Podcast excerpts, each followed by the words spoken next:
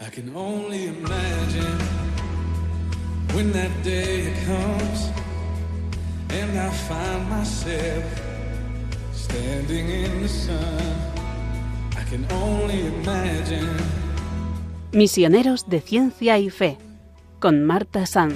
forever, forever worship you. I can only imagine, yeah.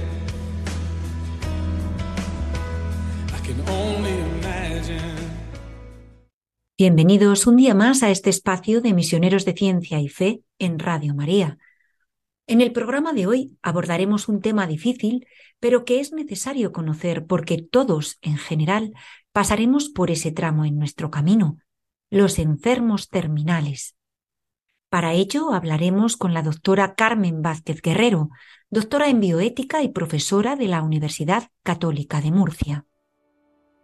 Pero antes me gustaría contarles la historia de un siervo de Dios, Fray Daniele Natali, uno de los discípulos más queridos por el Padre Pío. Este fraile capuchino, que falleció en 1994 y cuya causa de beatificación se abrió en 2016, estuvo en el purgatorio tras haber sido declarado muerto en un hospital, pero por intercesión de la Virgen volvió a la vida sin que ningún médico lo pudiera explicar. Daniele Natale fue un sacerdote capuchino italiano que trabajó duramente en tierras hostiles durante la Segunda Guerra Mundial. Socorría con prisa a los heridos, enterraba a los muertos y ponía a salvo los objetos litúrgicos. En este escenario transcurría su misión cuando en 1952, a la edad de 33 años, en la clínica Regina Elena le diagnosticaron un cáncer de bazo. Con esta triste noticia se fue a ver al Padre Pío, su amigo y guía espiritual, quien le insistió tratar su enfermedad. Fray Daniele viajó a Roma a ver al doctor Ricardo Moretti. Este médico al principio no quería realizar la operación porque estaba seguro de que el paciente no iba a sobrevivir. Al final, sin embargo, influenciado por un impulso interior, decidió internarlo. La intervención se llevó a cabo al día siguiente por la mañana. Fray Daniele, a pesar de que le habían administrado la anestesia, siguió consciente. Sentía un intenso dolor, pero no lo manifestaba. Al contrario, estaba satisfecho de poder ofrecer su sufrimiento a Jesús. Al mismo tiempo, tenía la impresión de que el dolor que estaba sufriendo estaba purificando cada vez más su alma de pecados. Al cabo de un rato sintió que se dormía. Tristemente los temores del médico se confirmaron. Fray Daniele entró en coma tras la intervención quirúrgica y falleció tres días después. Una vez emitido el certificado de defunción, parientes y conocidos acudieron junto al cuerpo sin vida del capuchino para rezar por él. Hasta aquí nada anormal, todo ocurrió dentro de la rutina de cualquier centro hospitalario. El alboroto comenzó tres horas después de haber sido declarada la muerte del religioso. Súbitamente, el cadáver se desprendió de la sábana que lo cubría, se levantó con decisión y se puso a hablar. Todos salieron corriendo de la sala aterrorizados, gritando por los pasillos. Una gran agitación se apoderó del hospital y no era para menos. El mismo fray Daniele narra con la sencillez de los relatos evangélicos lo que le pasó en ese intervalo de tres horas. Me presenté ante el trono de Dios. Vi a Dios, pero no como un juez severo, sino como un padre afectuoso y lleno de amor. Entonces comprendí que el Señor todo lo había hecho por amor a mí, me había cuidado desde el primero hasta el último instante de mi vida, amándome como si fuera la única criatura existente en la tierra. También me di cuenta, sin embargo, de que no sólo no había correspondido a ese inmenso amor divino, sino que lo había descuidado completamente. Fui condenado solo a tres horas de purgatorio. ¿Pero cómo? me pregunté. ¿Solo tres horas? Y después permaneceré para siempre junto a Dios eterno amor? Di un salto de alegría y me sentía como un hijo predilecto. La visión desapareció y me encontré en el purgatorio. La pena de tres horas me había sido impuesta sobre todo por faltas contra el voto de pobreza. Eran dolores terribles que no sabía de dónde venían, pero que las almas sentían intensamente. Los sentidos que más habían ofendido a Dios en este mundo sufrían los mayores tormentos. Era algo increíble, porque allí uno se siente como si tuviera cuerpo, conoce y reconoce a los demás, como pasa en el mundo. No obstante, los pocos momentos de castigo transcurridos me parecieron una eternidad. Lo que más hace sufrir en el purgatorio no es tanto el fuego, bastante intenso realmente, sino el sentirse alejado de Dios. Y lo que más aflige es el haber tenido a disposición todos los medios para salvarse y no haber sabido aprovecharlos. Entonces fui a buscar a un fraile de mi convento para pedirle que rezara por mí. Este, sorprendido porque oía mi voz, pero no me veía, decía, ¿Dónde estás? ¿Por qué no te veo? Solo en ese momento me di cuenta de que estaba sin cuerpo. Me contenté con insistir que rezara mucho por mí y me fui. Me dije, ¿cómo es esto? ¿No deberían ser solo tres horas de purgatorio? Ya han transcurrido trescientos años. De repente se me apareció la bienaventurada Virgen María y le imploré, Oh Santísima Virgen, Madre de Dios, obténme del Señor la gracia de regresar a la tierra para vivir y actuar solo por amor a Dios. También noté la presencia del Padre Pío y le supliqué, por tus atroces sufrimientos, por tus benditos estigmas de la pasión de Cristo. Padre Pío, ruega por mí a Dios que me libere de estas llamas y me conceda continuar en la tierra lo que me queda de purgatorio. Observé que el Padre Pío hablaba con la Virgen. Unos instantes después, ella se me apareció de nuevo, inclinó la cabeza y me sonrió. En aquel preciso momento retomé posesión de mi cuerpo Abrí los ojos y estiré los brazos. Luego, con un movimiento brusco me deshice de la sábana que me cubría. Estaba muy contento, había recibido la gracia. Los que me velaban y rezaban, asustadísimos, salieron corriendo de la habitación en busca de los médicos y enfermeros. En pocos minutos la clínica estaba toda alborotada. Todos pensaban que yo era un fantasma. El médico que había certificado mi fallecimiento entró precipitadamente en el cuarto y con lágrimas en los ojos dijo, sí, ahora creo, creo en Dios, creo en la Iglesia y creo en el Padre Pío. Después de este episodio, Fray Daniele retomó su vida de apostolado como fiel discípulo de San Pío de Pietrelcina, quien le había hecho esta categórica promesa. Donde tú estés, también estaré yo. Lo que tú dices, también lo digo yo vivió 42 años más y sintetizó en esta corta oración su ardiente deseo de salvar almas. Envíame, Señor, todos los sufrimientos que os plazca, pero haced que un día encuentre en el paraíso a todas las personas a las que me acerque. Y cuando alguien me manifestaba cualquier duda acerca del purgatorio, sabía exponer con claridad la doctrina de la Iglesia, pero sobre todo podía agregar su testimonio personal.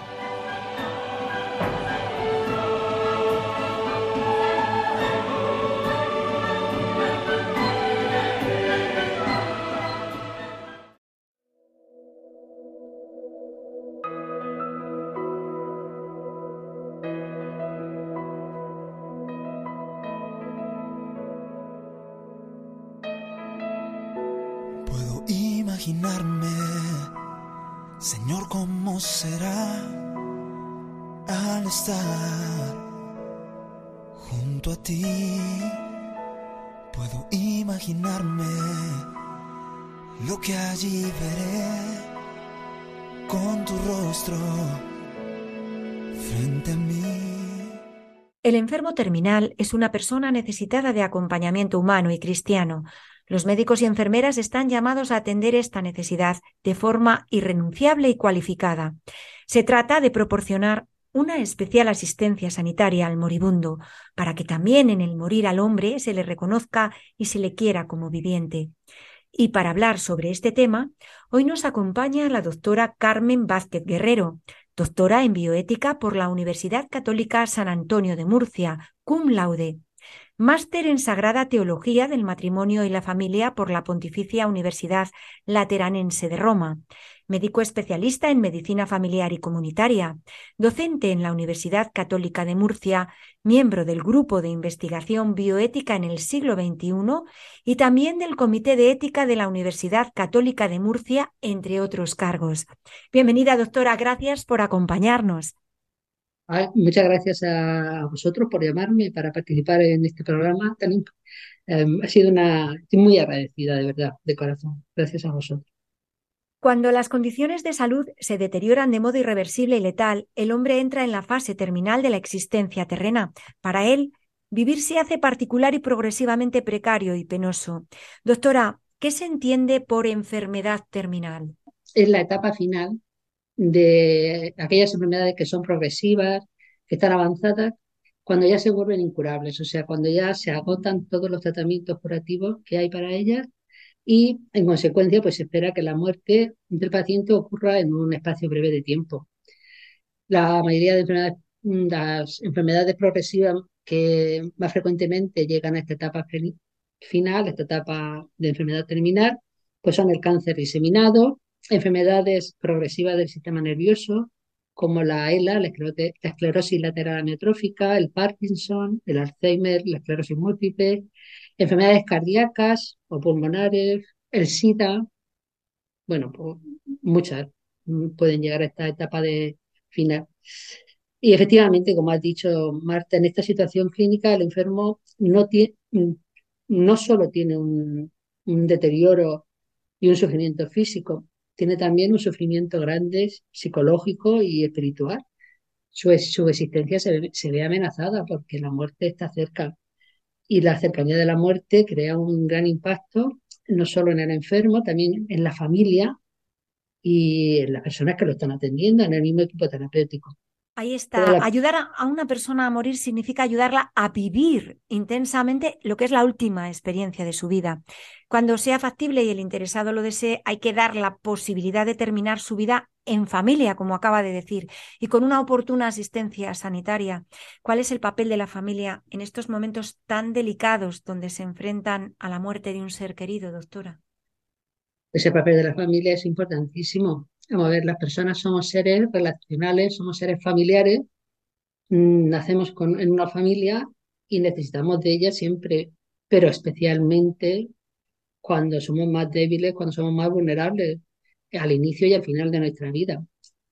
Conforme avanza la enfermedad y la persona en la enfermedad terminal, conforme va avanzando, el enfermo se va volviendo cada vez más dependiente va a necesitar más ayuda, va a necesitar que se, que se le alimente, que se le hace, ya no va a poder hacerlo por sí solo, igual que los bebés. Cada persona vive y muere a su, a su manera. Somos seres únicos, irrepetibles, pero si hay algo que nos une a todos, de, verdad es la necesidad que todos tenemos de sentirnos amados y de poder amar. Y el enfermo terminal necesita para morir bien sentirse acompañado, sentirse cerca de sus seres queridos.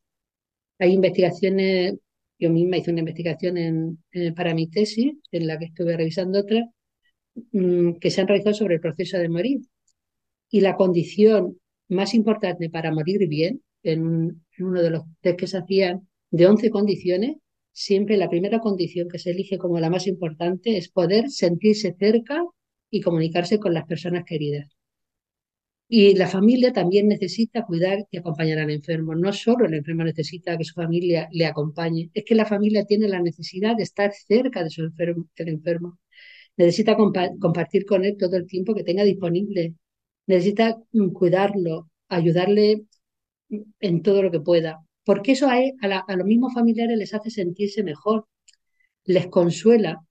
Incluso cuando fallece mm, su ser querido, les consuela haber dedicado su tiempo a cuidar a su, a, enfermo.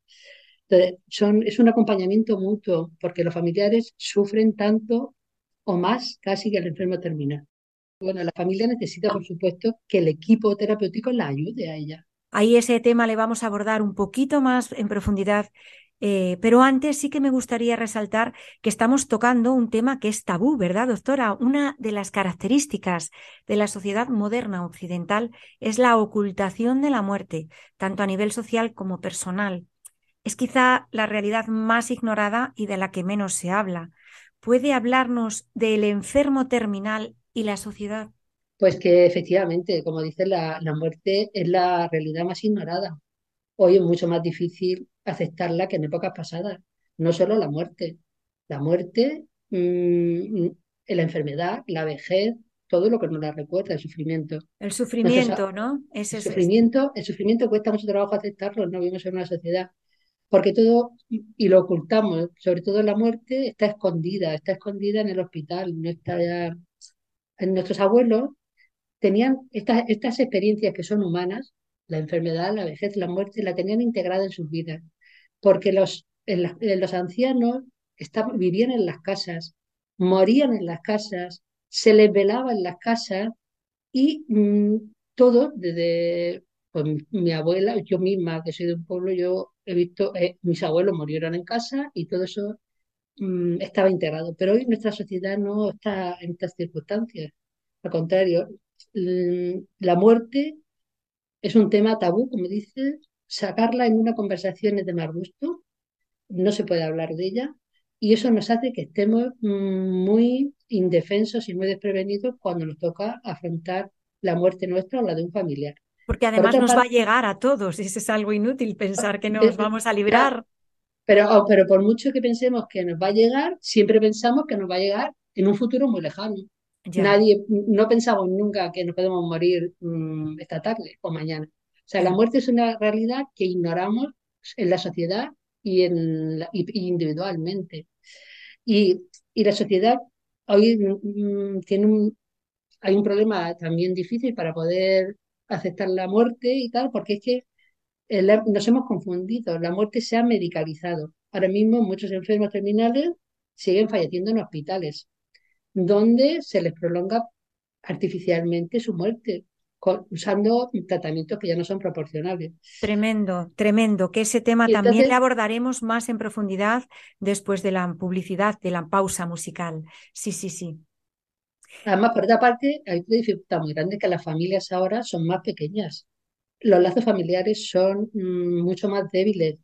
Entonces, no hay ayudas sociales para atender a un enfermo terminal.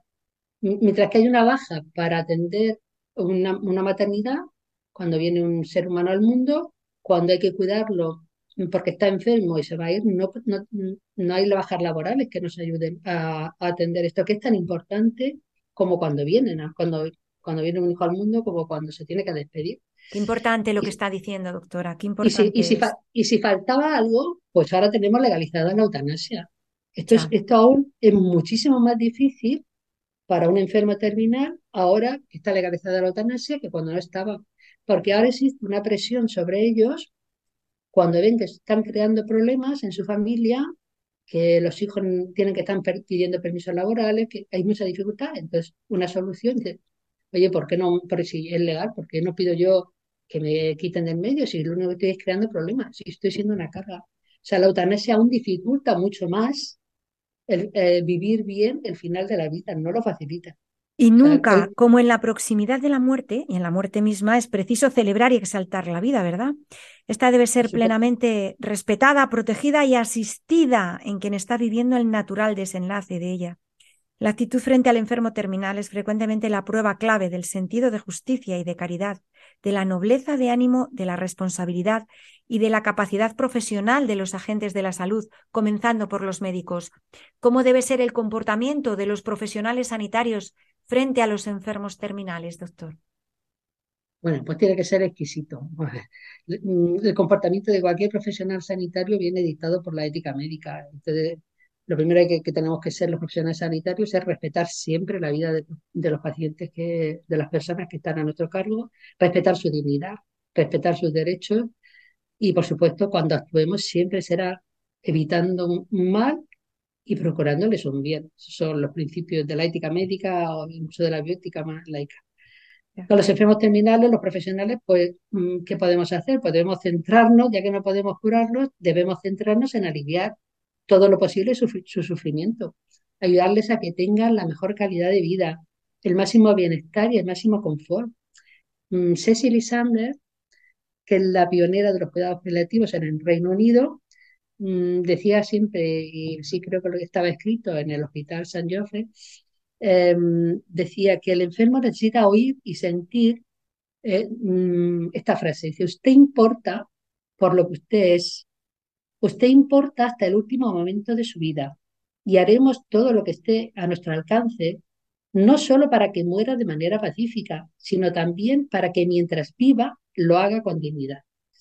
Luego, esta es, mmm, como si dijéramos, donde, tiene, donde todo profesional que se dedique a atender enfermos terminales tiene que mirar, a atender con la máxima dignidad. Para eso no, y el máximo cuidado y exquisitamente a estas personas que están viviendo los últimos días de su vida, pero que pueden ser incluso los más importantes de su vida. Los más los... importantes, eso es. Quizá con estos sí. enfermos, más especialmente los médicos, enfermeras y todo el equipo de profesionales sanitarios, deben ser conscientes de ofrecer una presencia amorosa, que es lo que decíamos, ¿no?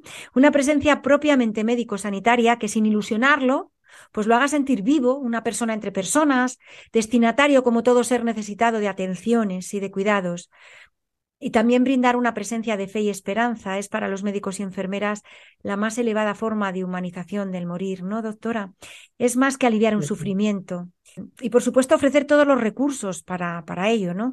Pero ¿qué recursos se ofrece a estos enfermos en la actualidad? Pues se le, se le ofrecen muy pocos recursos. A ver, solo desde la medicina se le ofrecen los cuidados paliativos. Desde el punto de vista médico están los cuidados paliativos, que se pueden ofrecer en el hospital o en el domicilio. El problema es que no están tan extendidos como deberían y muchos enfermos en fase terminal no tienen acceso a ellos. El otro recurso que se le ofrece en España desde hace dos años es la eutanasia, pero la eutanasia no es un recurso médico, hay que tenerlo, claro. Aunque mm, se necesiten a los médicos para, para realizarla y se utilicen mm, fármacos, el Código de Ética y Deontología Médica y la Asociación Médica Mundial eh, mmm, prohíbe la eutanasia a, los médicos hacer eutanasia. Decir, que el médico nunca provocará intencionadamente la muerte de un paciente, ni siquiera en caso de petición expresa por esto. Por eso, mmm, lo que ahora mismo se está ofreciendo a los enfermos terminales, la única solución médica es la, es la medicina paliativa, los cuidados paliativos. Eh, de ellos también vamos a hablar con más profundidad después de esta pausa musical que vamos a escuchar una preciosa pieza para meditar todo lo que nos acaba de decir la doctora.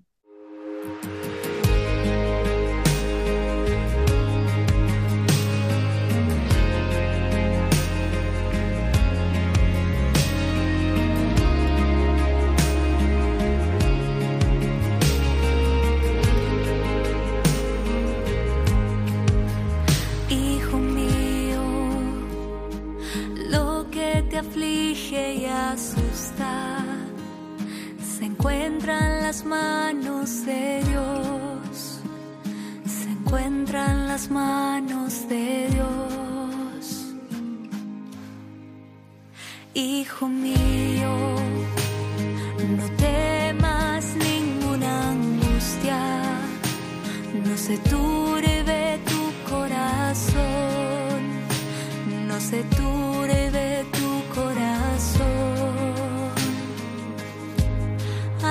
corazón.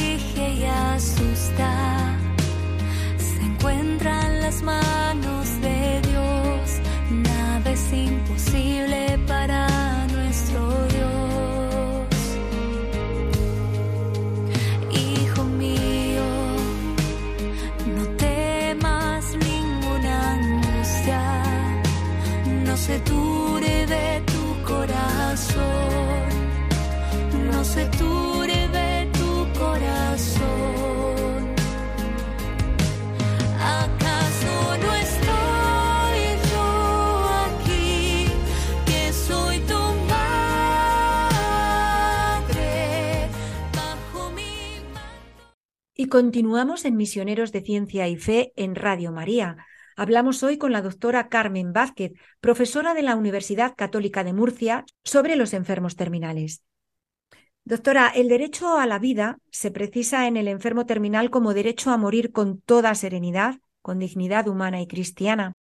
Esto no designa el poder de procurarse o hacerse procurar la muerte, como tampoco el de evitarla a toda costa, sino de vivir humana y cristianamente la muerte. ¿Cuáles son los principales problemas éticos en la atención médica del enfermo terminal? Pues los principales son, el primero es estar seguro de que este enfermo ya está en fase terminal, o sea que ya es incurable y además la muerte va a acontecer pronto. Porque este es el primer problema, el principal problema ético, porque ahora hay que hacer una adecuación del esfuerzo terapéutico. No es una limitación, sino una adecuación, porque a lo mejor no, no hay que dar no es ético hacer ya pruebas diagnósticas o administrar tratamientos que no beneficien al enfermo, que sean inútiles y mucho menos si le van a suponer sufrimiento y molestia, más, más sufrimiento y más molestia que beneficio. Entonces, es un problema ético. Adecuar, mm, hacer un buen, un buen juicio de proporcionalidad terapéutica. Sí, porque hay mucha gente, quiero decir, muchas familias a lo mejor presionan para que se sigan haciendo pruebas y más pruebas, ¿no? Porque no quieren Sí. aceptar que, que estamos en la fase terminal. Sí, y eso, y eso al final, pues lo único que lleva es a la distancia, a, a- a alargar no la vida, sino alargar el proceso de morir. Y eso, y eso es, un- es, es doloroso para el enfermo, para la familia, y es una mala práctica médica.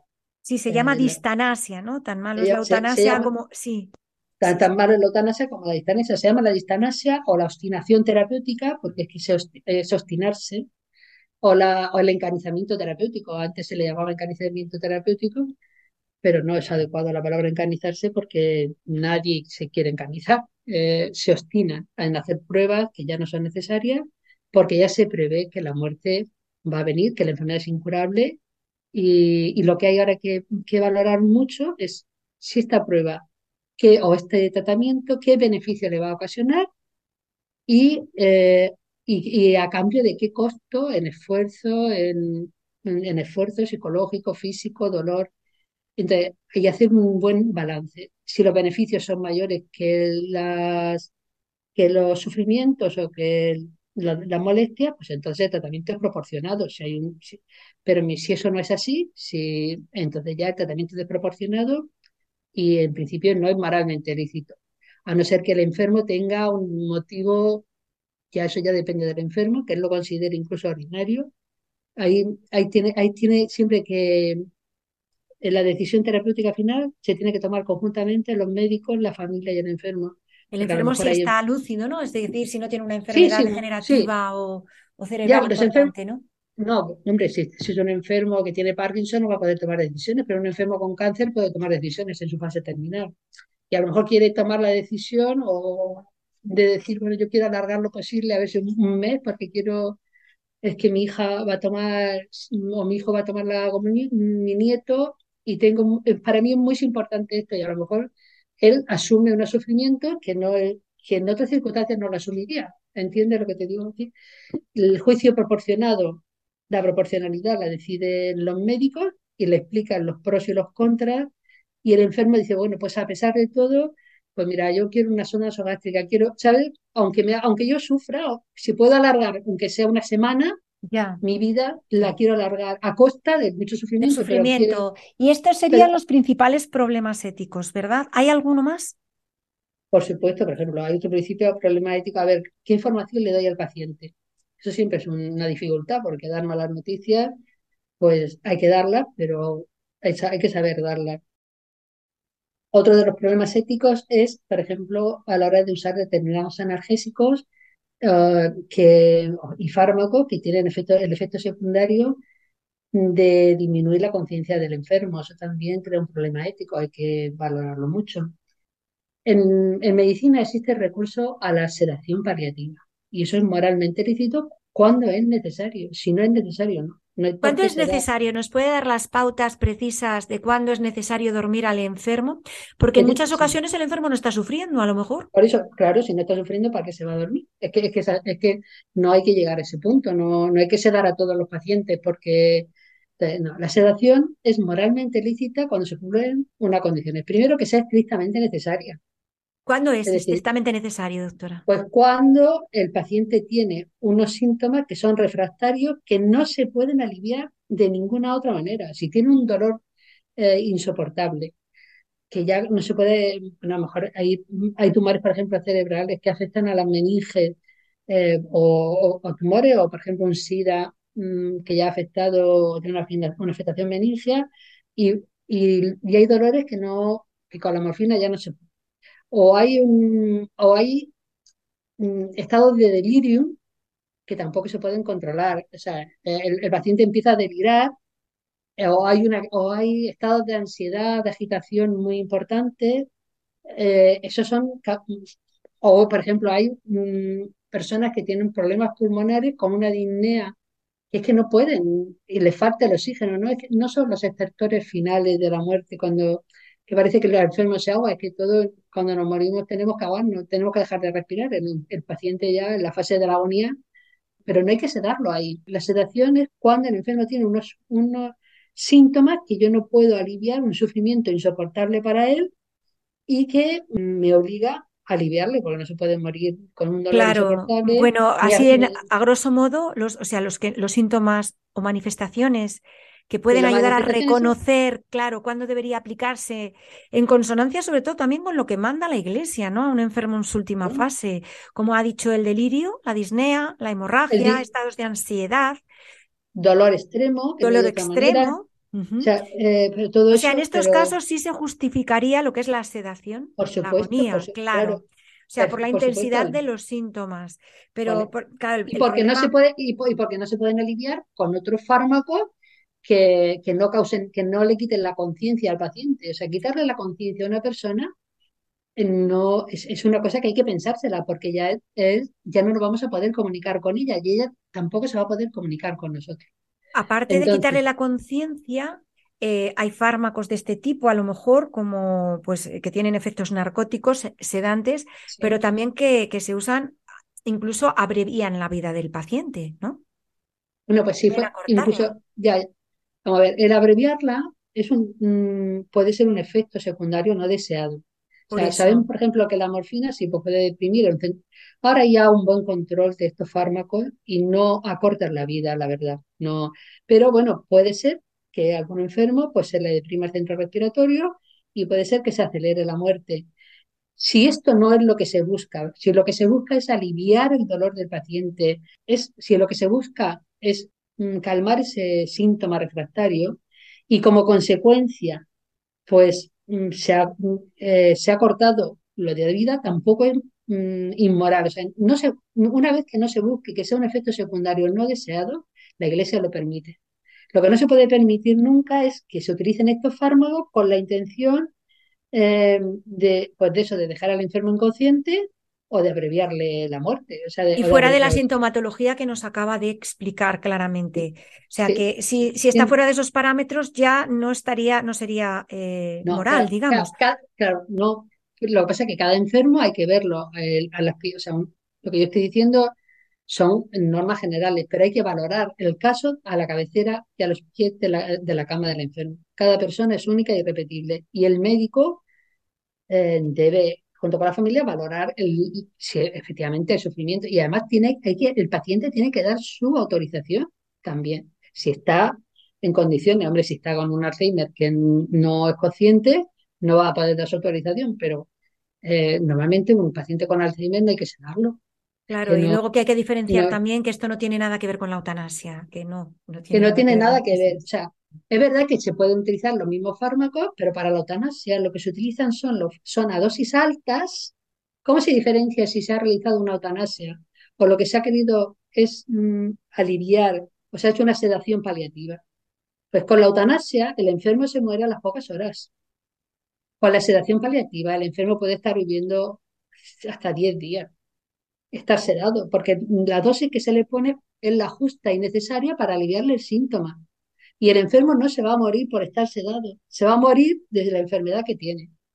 Y hay mucho desconocimiento entre la población sobre estos dos asuntos que acabamos de abordar. Está comprobado que la sedación no acorta la vida, si se hace bien, quiero decir, la sedación, se utilizan los, dosis a los fármacos a las dosis adecuadas para mantener al paciente, mm, pues eso, sedado, sin dolor, sin, sin ansiedad, pero no, mm, pero no se le quita la vida. No con, en la eutanasia, las dosis son altas y son fármacos letales que el enfermo se muere eh, a las pocas horas. En menos de 24 horas. Bien, ¿cree que hay un consentimiento informado de la familia y del enfermo, del propio enfermo, y muchas veces en los profesionales de la salud que se indica a los familiares y se indica ya en los enfermos terminales, vamos a, sedar al enfermo? Eh, ¿Cree que hay una información suficientemente veraz y extendida sobre este asunto, doctora? En todos los pues hospitales en general. Pues no, yo creo que mm, mira, los médicos lamentablemente no nos forman para atender a enfermos incurables. En la, en la facultad, eh, se nos, y, durante el MIR y durante todo, mm, aquí se nos estudiamos mucho pues, para curar, para sanar para, y para salvar vidas. Y estamos muy eh, incapacitados para atender a pacientes incurables y al final de la vida. Tampoco tenemos, mm, se nos ha ejercitado en destrezas de acompañamiento. Entonces hay muy poco, mm, también a los, a los, un médico que no está adiestrado en esto también le ocasiona, pues si ya no hay nada que hacer, ¿entiendes? Y por supuesto hay un desconocimiento grande en el personal sanitario. Cada vez, mm, gracias a Dios, se va formando más personas en, en la atención al final de la vida, pero queda aún mucho por hacer, queda aún mucho por hacer porque, ah. mm, porque la sedación no hay que, todo enfermo no tiene por qué morir sedado. Es absurdo, mm, ¿no? Mis abuelos a ninguno se les sedó.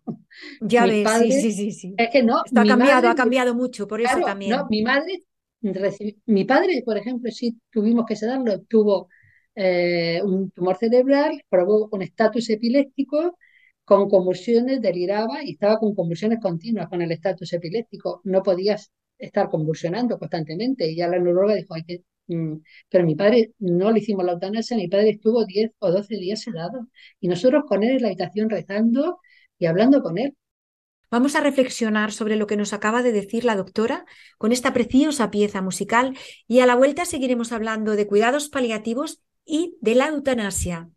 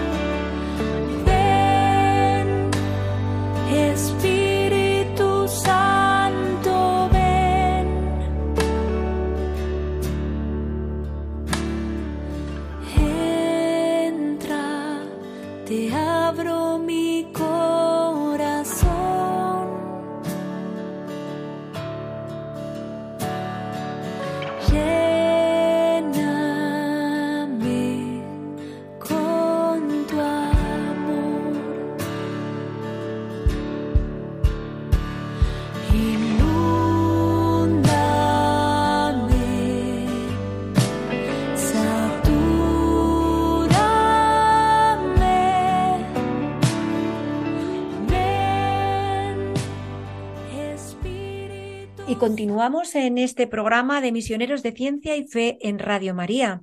Y hoy estamos hablando con la doctora Carmen Vázquez, profesora de la Universidad Católica de Murcia, y hablamos sobre los enfermos terminales. Muchos plantean la eutanasia como solución, es decir, adelantar la muerte deliberadamente, y consideran que es la mejor manera de procurar una muerte digna a estos enfermos para evitarles sufrimientos. Doctora, la eutanasia va ganando aceptación pública y las leyes, como sucede ya en nuestro país con la ley de eutanasia que entró en vigor el 25 de junio de 2021, que aprobaron la eutanasia y ahora parece que se muestra todo el mundo a favor, a favor de ella. ¿Qué es lo que ha sucedido? ¿Por qué algo como provocar la muerte, que siempre ha sido considerado un delito, ahora es aceptado y reconocido en la cultura moderna. ¿Qué factores sociales han propiciado este cambio? Es cierto lo que dice Marta, la, aceptación de la eutanasia es cada día mayor y cada vez hay más países que la legalizan. Hace un mes la, ha legalizado Portugal, ¿eh? Pero bueno, son, de momento son solo seis países, pero con la marcha que va irán poco a poco cayendo más. Y todos los países donde está legalizada la eutanasia son países occidentales, industrializados y ricos. Y tú me preguntas qué factores mm, han propiciado este cambio, esta tendencia. yo no soy socióloga, no soy filósofa, y para responderte con, con exactitud, me voy a apoyar en lo que dice el Papa Juan Pablo II, que sí estudió muy bien este tema en la encíclica Evangelium Vitae. Él analizando la eutanasia, mm, vio que era el, síntoma más alarmante de la cultura de la muerte que se está alojando en nuestra sociedad del bienestar. Y achacaba como principal factor la secularización. nuestra sociedad ha perdido el sentido de Dios. Ya mm, Dios mm, no vivimos como si Dios no existiera, aunque creemos que existimos en Dios, pero no tenemos una la sociedad en sí vive fuera de Dios. Si Dios no existe, el hombre también ha perdido su sentido ya no tiene valor la vida del hombre, porque la vida del hombre eh, no somos nada sin Dios, ¿no? Entonces, eh, inevitablemente, el eclipse de Dios lleva a un eclipse de la, a la pérdida del sentido del hombre, de, la, de, su dignidad, de su valor. La eutanasia es un rechazo de Dios y una reivindicación del hombre de disponer plenamente de su vida y de su muerte. Ahora mismo vivimos en una cultura, bueno, en una profunda crisis cultural aquí lo que impera, si ya no existe Dios, ni es el materialismo, el utilitarismo, lo que es el dinero, el placer. Aquí lo que importa es tener, poseer el dinero, pasarlo bien, gozar. Tanto tiene, tanto vale. Entonces, la vida hoy, la vida humana, solo vale si es útil o si me es placentera. la sociedad actual, eh, bueno, pues si se, mientras que la vida ya no se ve la vida, no, no se valora la vida, se valora la, calidad de la, muerte. Claro. Es la cultura de la muerte. Entonces, la cultura de la muerte viene a decirnos que la vida tiene un valor relativo. Si te da placer, si aún puedes disfrutar, si aún puedes hacer lo que te parece bien, o si aún puedes, mm, o si es útil, si eres útil, pues tu vida tiene valor. Pero si ninguna de esas cosas puedes arreglar, un enfermo ya en fase terminal, pues puede, puede gozar poco de esta vida, no es muy útil en la sociedad, crea problemas, entonces pues es fácil que avance la cultura de la muerte. Su vida ya, su calidad de vida es muy mala. Entonces, pues cada vez la eutanasia se va imponiendo más, porque ya no es la dignidad de la vida, sino la calidad. Por otro lado, tenemos una cultura, somos muy individualistas. nuestra sociedad no nos cada, cada vez estamos más encerrados en nosotros mismos y no tenemos no nos ayuda a la solidaridad, al servicio de los que, de los más débiles, de los que todo es relativo, ya no hay verdades absolutas.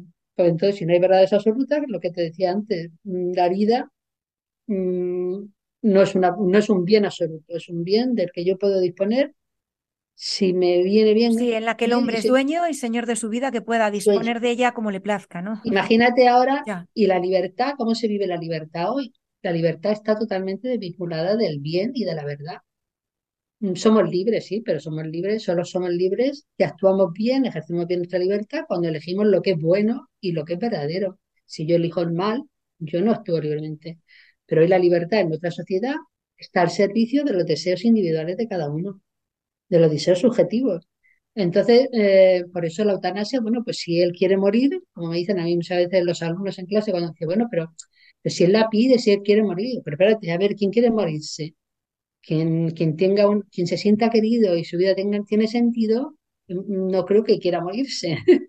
tenemos que ver si hay si las eutanasias voluntarias, tenemos que ver hasta qué punto son tan voluntarias, porque yo tampoco me lo creo. Depende mucho del cuidado que se le está haciendo a ese paciente. Un paciente bien atendido, los que se dedican a cuidados paliativos en hospitales, y ejercen bien los cuidados paliativos tienen muy pocas solicitudes de eutanasia, poquísimas. Es que eso es, es que es importantísima la medicina paliativa, ¿verdad? La medicina paliativa permite pues atender todas las necesidades del paciente, que se sienta acompañado, y no solo en sus necesidades materiales. La, principal necesidad que tiene un paciente que se enfrenta a la muerte es una necesidad espiritual, una necesidad de acompañamiento, de sentir, de tener, de tener una presencia que esté con él, que sienta pues que, no está solo, como el morir solo es terrible. Em, si uno se siente acompañado, querido, con los síntomas controlados, si ve que su vida mm, tiene sentido para, para los que le rodean y, los síntomas son tolerables, nadie quiere morir. Se pide la muerte cuando la vida ha dejado de tener sentido. Y en nuestra cultura está creciendo el suicidio en manera eh, bueno, espantosa. Tremenda, sí. Tremenda, espantosa. Los jóvenes se están suicidando, pues, claro, para La cultura de la muerte viene a decir, como estás sufriendo, pues mejor elimina la vida. Para eliminar el sufrimiento, se elimina la vida. Entonces, cierto, suicidio, cierto, la gente, vez más. La gente que se suicida no creo yo que quiera morirse, lo que quiere es dejar de sufrir. Y quien pide la eutanasia quiere dejar de sufrir, sí, pero no quiere morirse. Una persona que se siente acompañada, querida, cuidada, y sin síntomas y sin dolor porque va a querer morirse. Usted lo sabe bien con esta tesis que comenzó en el año 2000 y terminó en el 2017, 17 años, ¿no? Entregada esta tesis sobre enfermos terminales, doctora. Lo que puedo saber de, esto, sí, es verdad, académicamente he estudiado mucho este tema, pues porque, bueno, ha sido mi trabajo de investigación durante todo este tiempo, que al final se concluyó con una tesis doctoral en el 2017 pero empecé investigándola cuando estaba estudiando en el Pontificio Instituto Juan Pablo II.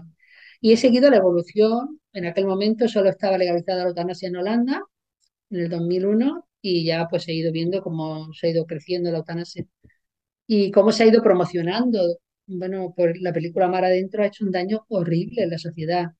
Es verdad que cuando llega la muerte en los enfermos terminales, pues hay, pues hay una crisis grande, pero todo lo que se está avanzando en la atención espiritual a los enfermos. sería importantísimo que la gente se formara aquí, porque la necesidad espiritual que tienen los enfermos cuando están mal, lo que necesitan son personas a su lado que los quieran, que les acompañen, que les den una palabra, como así, empezó, así empezaron los cuidados paliativos.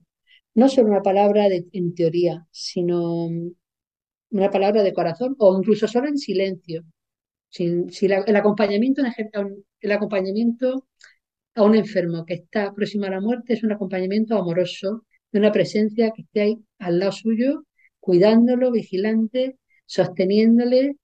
Eh, y si eres cristiano y si lo permite la ocasión, pues se puede anunciar a Jesucristo con la palabra, pero si no, también se puede anunciar con la vida.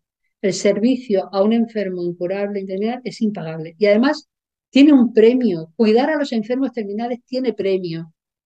Yo no podré agradecer más a, mi universidad cuando tuve que atender a mis, padres en su fase terminal, que mi presidente, José Luis Mendoza, a mí me dio, me dijo, Mari Carmen, tus padres primero. Y pude atender a mis padres el tiempo que estuvieron. Iba, daba mis clases y me volvía inmediatamente al hospital y a mi casa.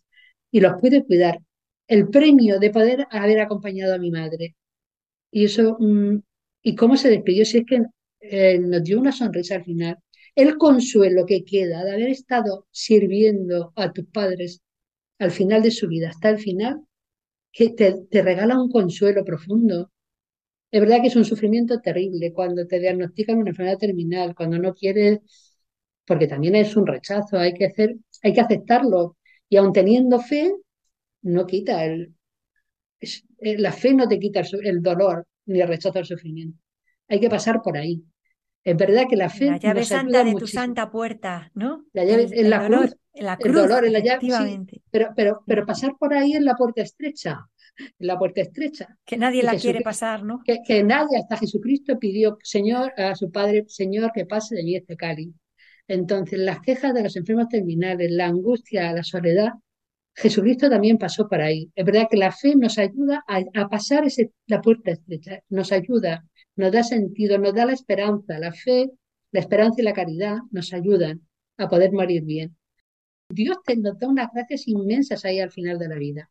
Pero es verdad que, cuesta, que, que, mm, el proceso de aceptación también es una gracia de Dios. Es una gracia. Yo mm, por eso yo mmm, pienso que las personas que se dedican a los enfermos terminales eh, pues necesitan formación, necesitan crecer, porque primero tienen que tener integrada la muerte, aceptada la muerte.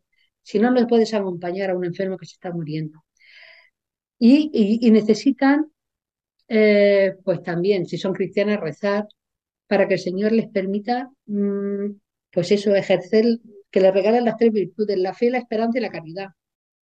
Solo quiero añadir una cosa que por favor no engañen a los enfermos, no los mantengan en, la ignorancia de... Porque es muy humano, no creemos que por, por no, no queremos hacer sufrir al paciente, a nuestros seres queridos y decir muchas veces la verdad. Y se vive, muchas veces el, el entorno del enfermo terminal es fingir, de que como que no pasa nada, como que la muerte no está, los médicos no hablan claramente, los pacientes no se atreven a preguntar, el, el enfermo lo sabe, pero no se vive en la verdad, se vive en, la, en el fingimiento. Y eso hace sufrir muchísimo más, muchísimo más, porque entonces se sufre solo. En vez de sufrir es acompañado. En vez de, vivir los últimos días de la vida con la misma verdad, con la misma amor que entonces la mentira no mm, dificulta la aceptación de la muerte. Es muy importante que el enfermo y que sea, no hay que dar, la, verdad hay que darla, si el enfermo quiere, hay que, hay que ir al, ritmo del enfermo, no podemos tampoco ir a avasallarlo, darle la verdad que él pueda aceptar, dársela progresivamente, pero vivir en la verdad, nunca mentir a un enfermo, nunca mentir, nunca fingir, porque mm, si se miente, perdemos la libertad. Y ya si no somos libres, pues tampoco podemos amar de verdad. Entonces estamos llorando cada uno por los rincones, el enfermo también sabe que se muere y tampoco se atreve a decirlo, porque nadie se muere sin saber que se está muriendo. Ya. Nadie. Y tampoco se atreve a decírselo a la, a, la familia, porque tampoco quiere hacerlo sufrir. Eso se llama la conspiración del silencio. Y eso crea mucho sufrimiento. Y en nuestra sociedad mmm, mediterránea, en nuestra cultura mediterránea, perdón, eh, pues muchas veces nos cuesta mucho trabajo a la familia vivir esto con verdad. Entonces se necesitan personas que se, en cuidados paliativos que nos ayuden a entablar una relación, una relación, a comunicar bien, con amor, con esperanza, paulatinamente, progresivamente, para poder ir aceptando poco a poco. Si el enfermo va viendo, lo va viendo, lo va viendo, lo va viendo, y la familia lo va viendo, pues vamos, que todo hay que aceptarlo. Y el enfermo, incluso si ve que la familia lo acepta, no que se resigna y que dice, bueno, como ya se va a morir, ya no hay nada que hacer. No, no te quiero, voy a estar contigo, voy a luchar contigo, que tu vida tenga, acompañar al enfermo no es hacerle compañía, sino es acompañarlo, acompañarlo, como hizo la Virgen. La Virgen no le hizo compañía a Jesucristo, acompañó a Jesucristo en la cruz. Muchas eh, gracias. bueno, gracias a vosotros y bueno, y que el Señor pues nos ilumina a todos. Es el Espíritu Santo el que nos tiene que dar luz para atender a enfermos terminales Hemos aprendido mucho sobre esta última fase de la vida. Gracias por acompañarnos, doctora. Y también me despido de todos ustedes hasta el próximo programa de Misioneros de Ciencia y Fe. Si tienen comentarios, sugerencias o peticiones, pueden escribirnos al correo electrónico del programa misionerosdeciencia@radiomaria.es. Si desean volver a escuchar el programa, pueden hacerlo en el podcast que se encuentra en nuestra web radiomaria.es o si prefieren recibirlo en casa Pueden solicitar el CD llamando al teléfono 91 822 8010. Muchas gracias por acompañarnos. Volveremos a estar con todos ustedes dentro de dos sábados a las 3 de la tarde, las dos en las Islas Canarias.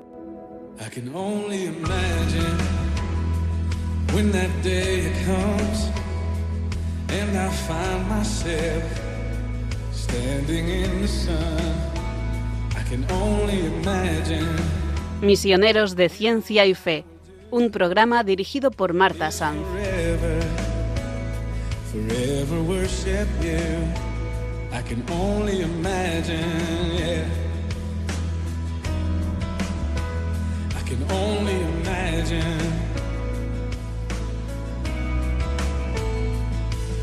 Surrounded by your glory, what will my heart feel?